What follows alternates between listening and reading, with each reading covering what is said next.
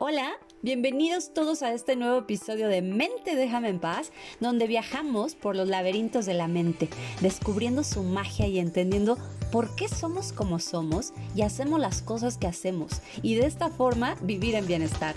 Te recuerdo que este podcast es solo para aquellos que quieren convertirse en la mejor versión de sí mismos. Yo soy Ale Corso, quédate conmigo.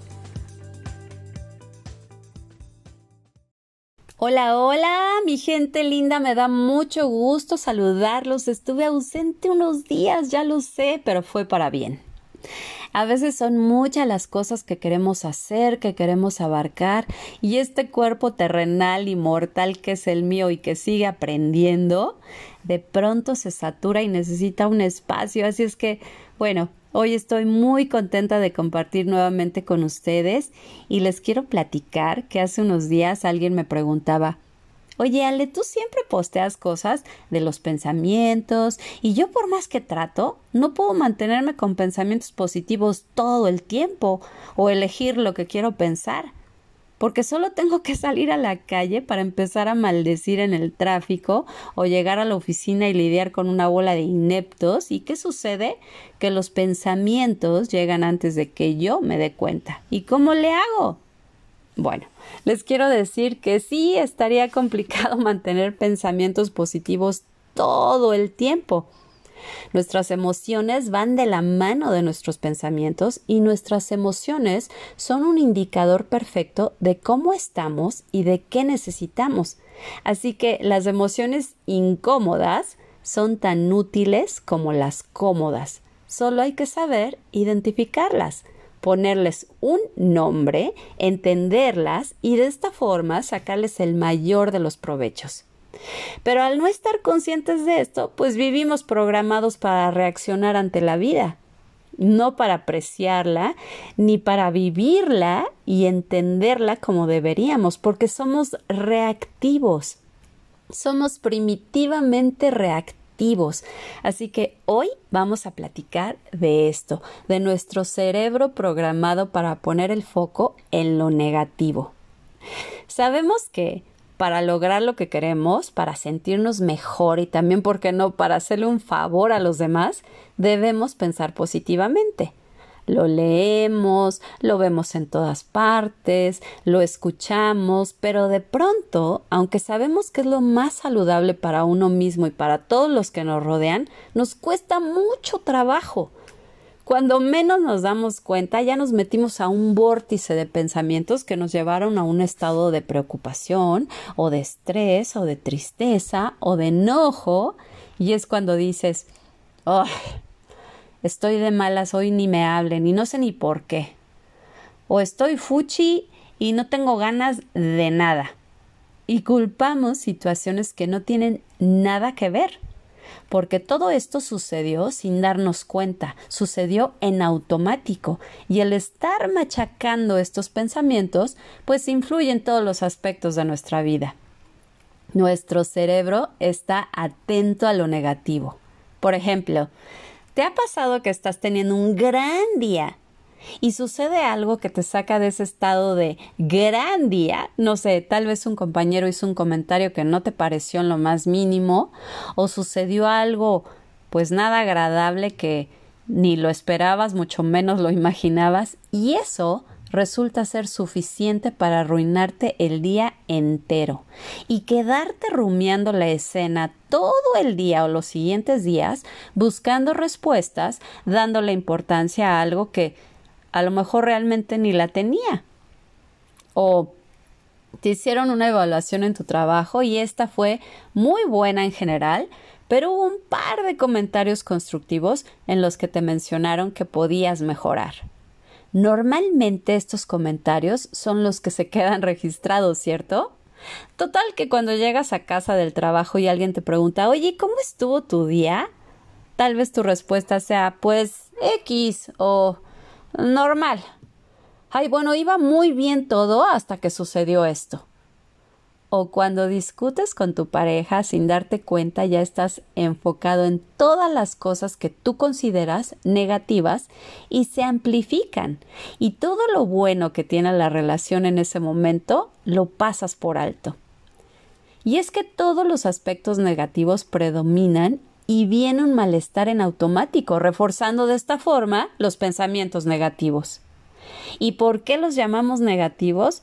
Bueno, no porque sean malos, porque solo son pensamientos, pero los definimos como negativos porque tenemos una respuesta fisiológica que no es agradable y no nos gusta y las consecuencias pues se ven reflejadas en nuestros comportamientos o nuestras actitudes que tienden a ser moldeados por malas noticias o malas experiencias o información que obtenemos de fuera, ¿no? De las noticias o de la tele o de espectaculares o de lo que sea o de las redes.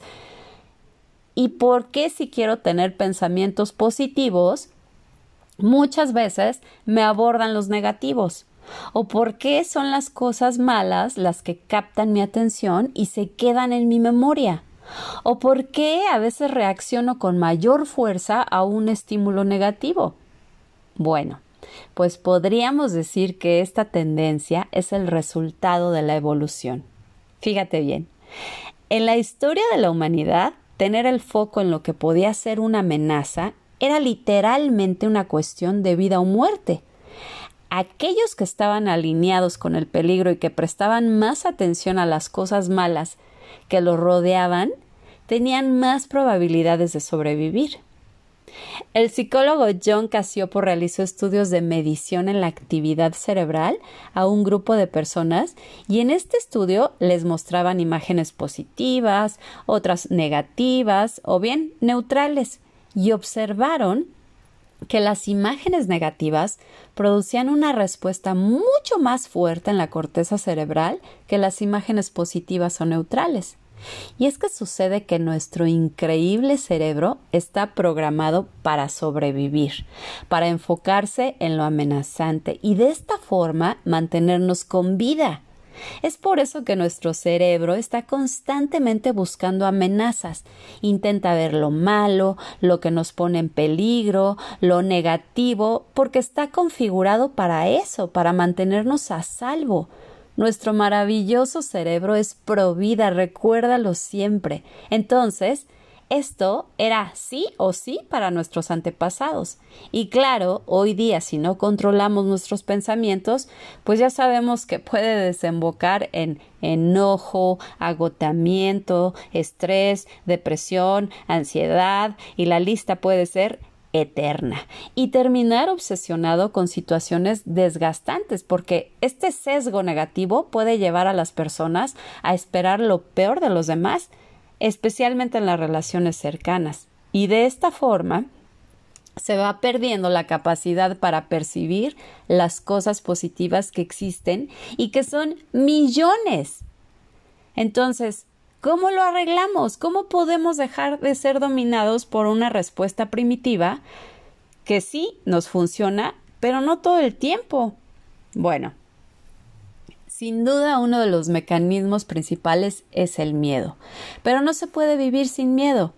Es una emoción poderosísima que actúa sobre nuestra parte más emocional y nos avisa cuando estamos en peligro. Por ejemplo, una persona con temor a las arañas puede distinguirlas en todas partes. Si ponemos en una mesa diferentes cosas y entre esas cosas una araña, la persona va a ser capaz de ver a la araña antes de ver cualquier otra cosa. Claro, porque su cerebro está listo para sobrevivir y le resultará más útil reconocer a una araña que a un florero, por ejemplo. Pero hay que saber reconocer cuando el miedo es irracional, cuando es desatado por nuestros propios pensamientos y cuando tiene un sentido como el de advertirnos. Bueno, entonces nos queda muy claro que hay que entrenar al cerebro de una forma diferente. Y no es tan fácil. Se requiere de un esfuerzo, pero sobre todo de ganas. Y el trabajo es totalmente tuyo. ¿Quieres hacerlo? Bien, pues una manera sencilla de empezar es la gratitud.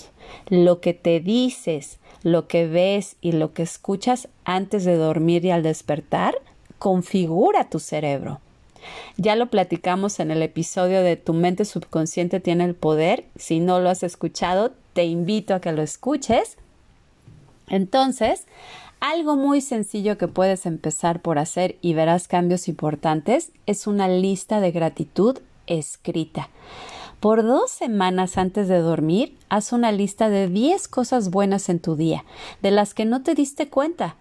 Al principio te va a resultar muy sencillo, pero conforme pasen los días te darás cuenta de que estás repitiendo tus agradecimientos. Es decir, te darás cuenta de que te está costando trabajo encontrar más cosas por las cuales estar agradecido.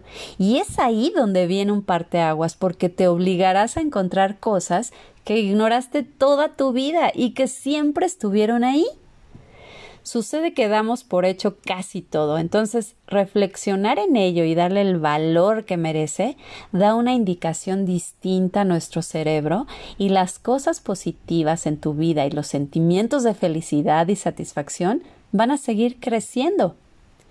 Los ensayos clínicos muestran que las personas que hacen esto durante al menos dos semanas tienen menos agotamiento y depresión, un mejor equilibrio entre el trabajo y la vida, menos conflictos en la escuela o en el trabajo y un mayor nivel de felicidad.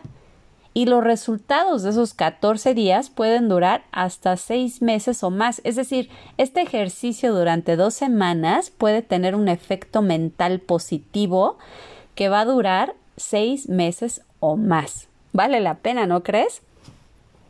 De esta forma, entrenas a tu cerebro y solo te va a tomar 10 minutos cuando mucho.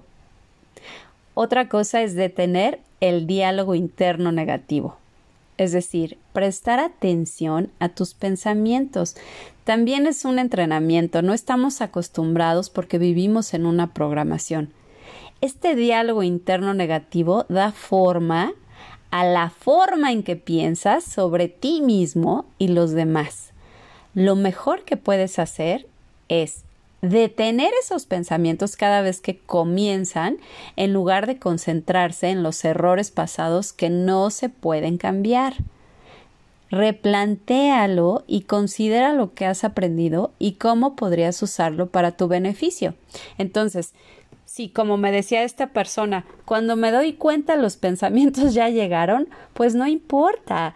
Lo importante es que te diste cuenta de que llegaron y en ese momento en que te das cuenta de que llegaron, detenerlos y cambiarlos. Esto no significa ignorar los peligros potenciales o vivir en una burbuja rosa Simplemente significa volver a enfocarse para dar la importancia necesaria a las cosas positivas, que son muchísimas.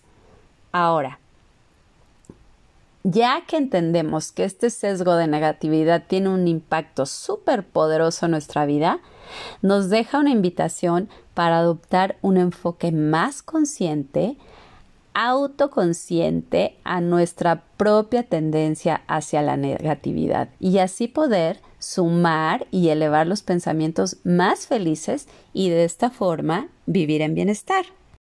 Muchas gracias por escuchar este podcast. Te recuerdo mi página es www.alecorso Bienestar Emocional en Instagram y Facebook Alecorso Bienestar Emocional y no olvides compartir a aquellos que buscan crecer, evolucionar y convertirse en la mejor versión de sí mismos y de esta forma vivir en bienestar. Yo soy Ale Corso y esto fue Mente déjame en paz, el arte de vivir con la mente en paz. Hasta la próxima.